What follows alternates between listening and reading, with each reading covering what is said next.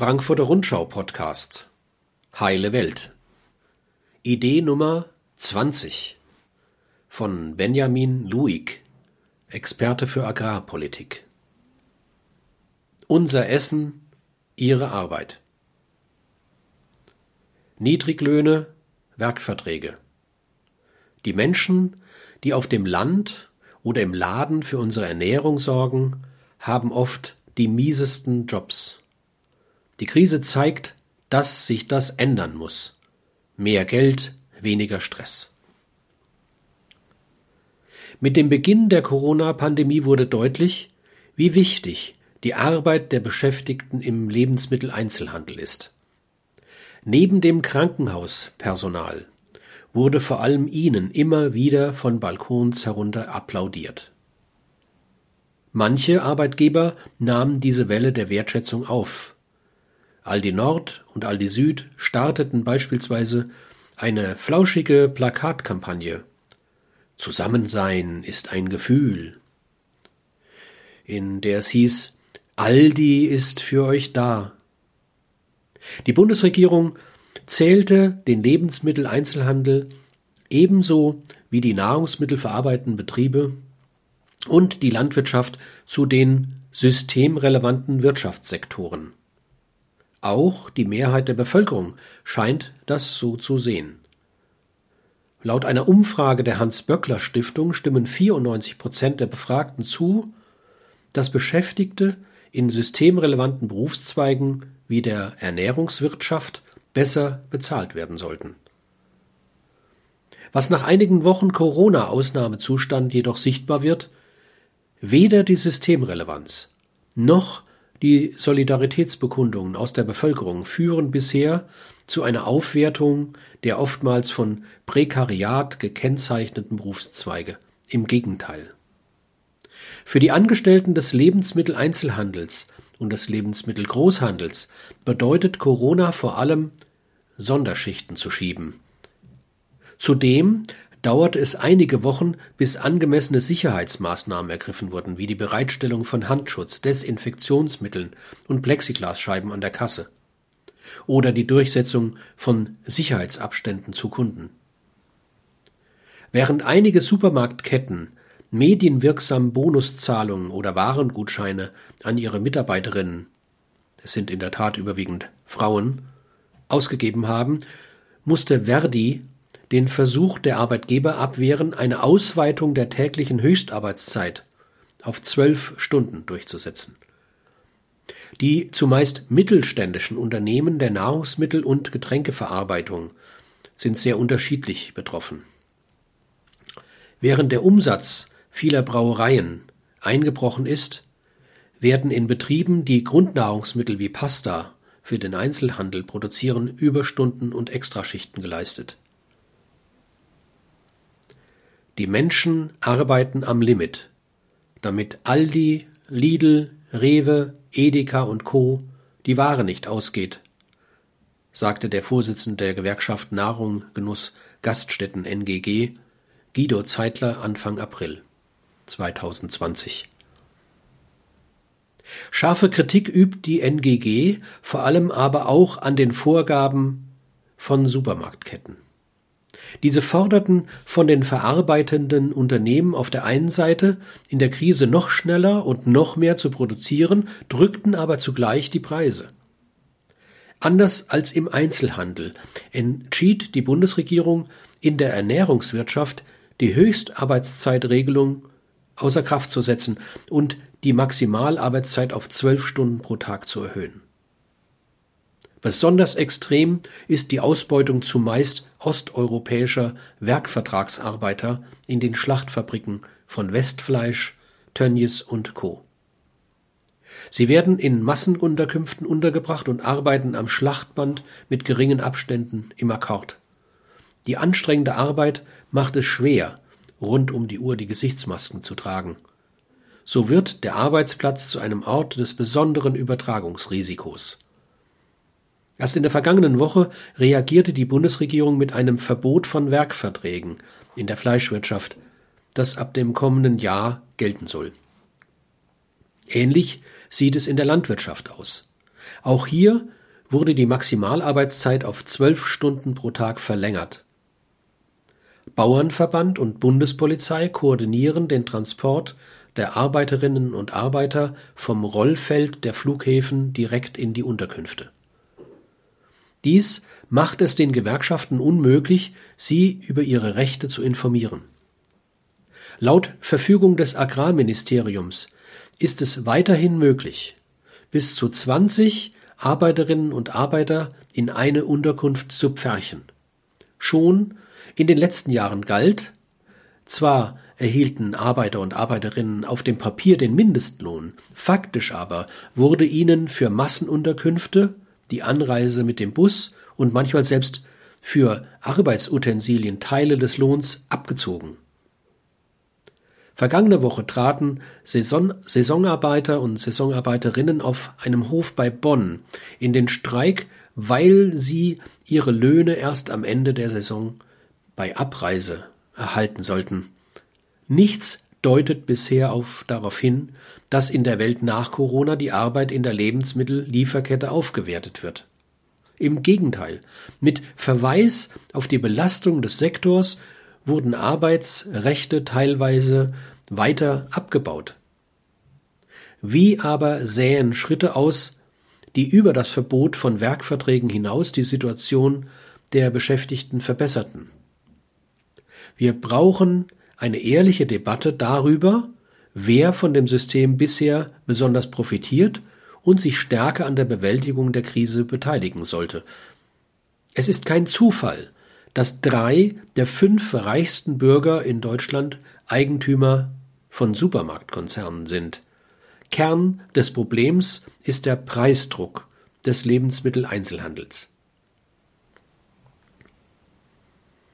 Der Kern des Problems die Preisschraube. Wir Konsumenten und Konsumentinnen können nicht mehr essen, als in unsere Mägen passt. Deshalb ist der Lebensmittelsektor das sprichwörtliche Paradebeispiel eines gesättigten Markts. Wenn die Supermarktkonzerne weiter wachsen, dann geht das nur über harte Verdrängungskämpfe. Inzwischen kontrollieren die großen vier, das sind Edeka, die Schwarzgruppe mit Lidl sowie Aldi und Rewe, mehr als 85 Prozent des Lebensmitteleinzelhandels. Die Corona-Krise, durch die kleine Händler schließen müssen, wird die Marktmacht der Ketten weiter zementieren. Diese Marktmacht des Handels und der knallharte Preiskampf setzen die oft mittelständischen Zulieferer und die Landwirtschaft unter Druck mit massiven Folgen für die Arbeitsbedingungen entlang der gesamten Kette.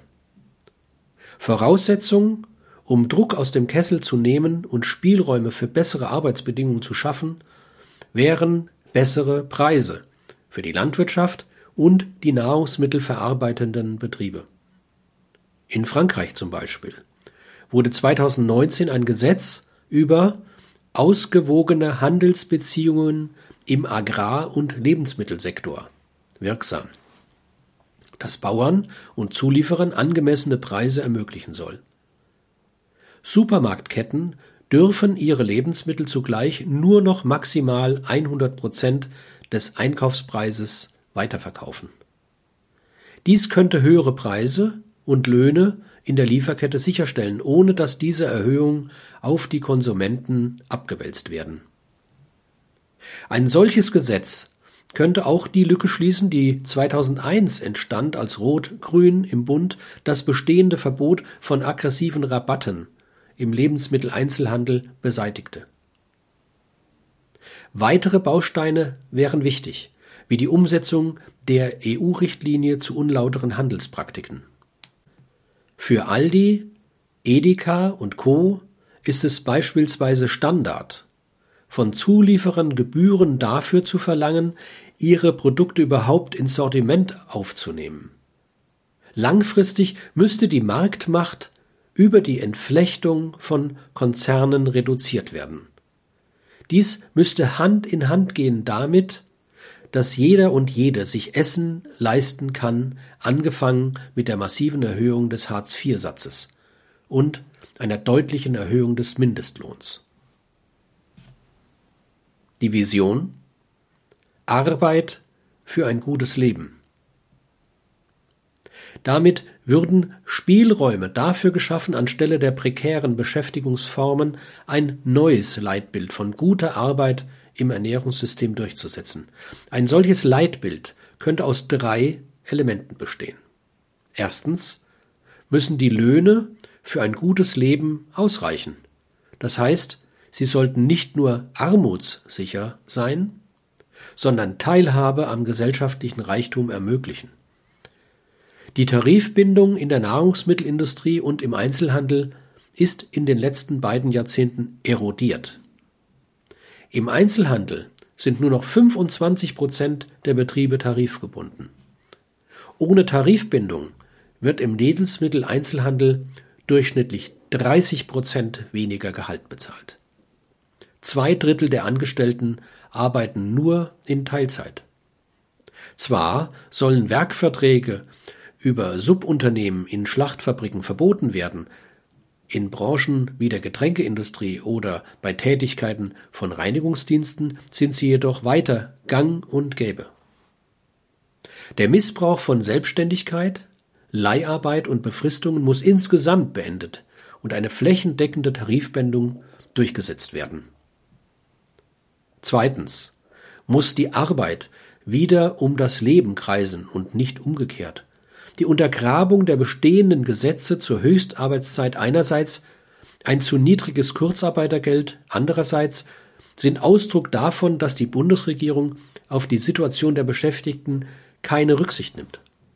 In Kombination mit einer ausreichenden Bezahlung könnte eine kurze Vollzeit von 28 bis 35 Stunden für alle Beschäftigten der neue Standard werden. Dies würde es Familien erlauben, statt Dauerstress und Zwang zu Flexibilität einen Gleichklang zwischen Lohnarbeit und Zeit für Familie und Freundschaften herzustellen. Menschen, die zeitweise nach Deutschland kommen und hart arbeiten, um unser Essen zu produzieren, müssen für diese Zeit am Sozialsystem und am gesellschaftlichen Leben teilhaben dürfen. Ein drittes Element wäre schließlich das der betrieblichen Mitbestimmung. Wie die mangelnden Gesundheitsstandards am Arbeitsplatz in den letzten Wochen gezeigt haben, ist es fatal, wenn die Angestellten keine Mitsprache darin haben, wie vor Ort auf neue Herausforderungen reagiert wird. Dies gilt für Corona, aber auch für andere Herausforderungen. Welche Formen der softwaregesteuerten Arbeitsabläufe sind sinnvoll, welche nicht? Wo führen sie zu Arbeitsüberlastung und neuen Formen der Überwachung? Was bedeutet die erneute Dürre dieses Jahr für den notwendigen Gesundheitsschutz der Arbeiterinnen und Arbeiter in der Landwirtschaft? Die Systemrelevanz sollte ein Stimulus sein für mehr Wirtschaftsdemokratie in der Lieferkette. Die Arbeit im Ernährungssystem ist in doppelter Hinsicht systemrelevant. Die Beschäftigten garantieren die stabile Versorgung mit Nahrungsmitteln in Krisenzeiten. Aber auch die schiere Zahl der Menschen, um die es geht, macht diesen Sektor systemrelevant.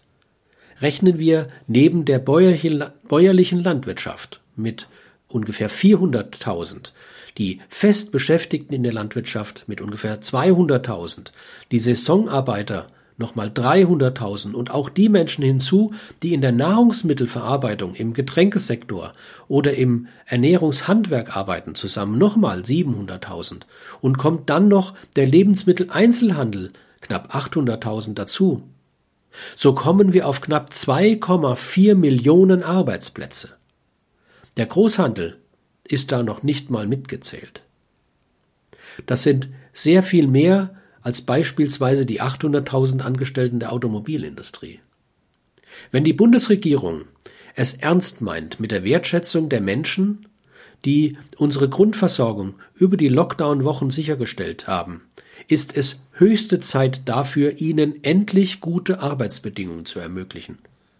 Das Verbot von Werkverträgen in der Fleischindustrie ist dazu nur der erste Schritt.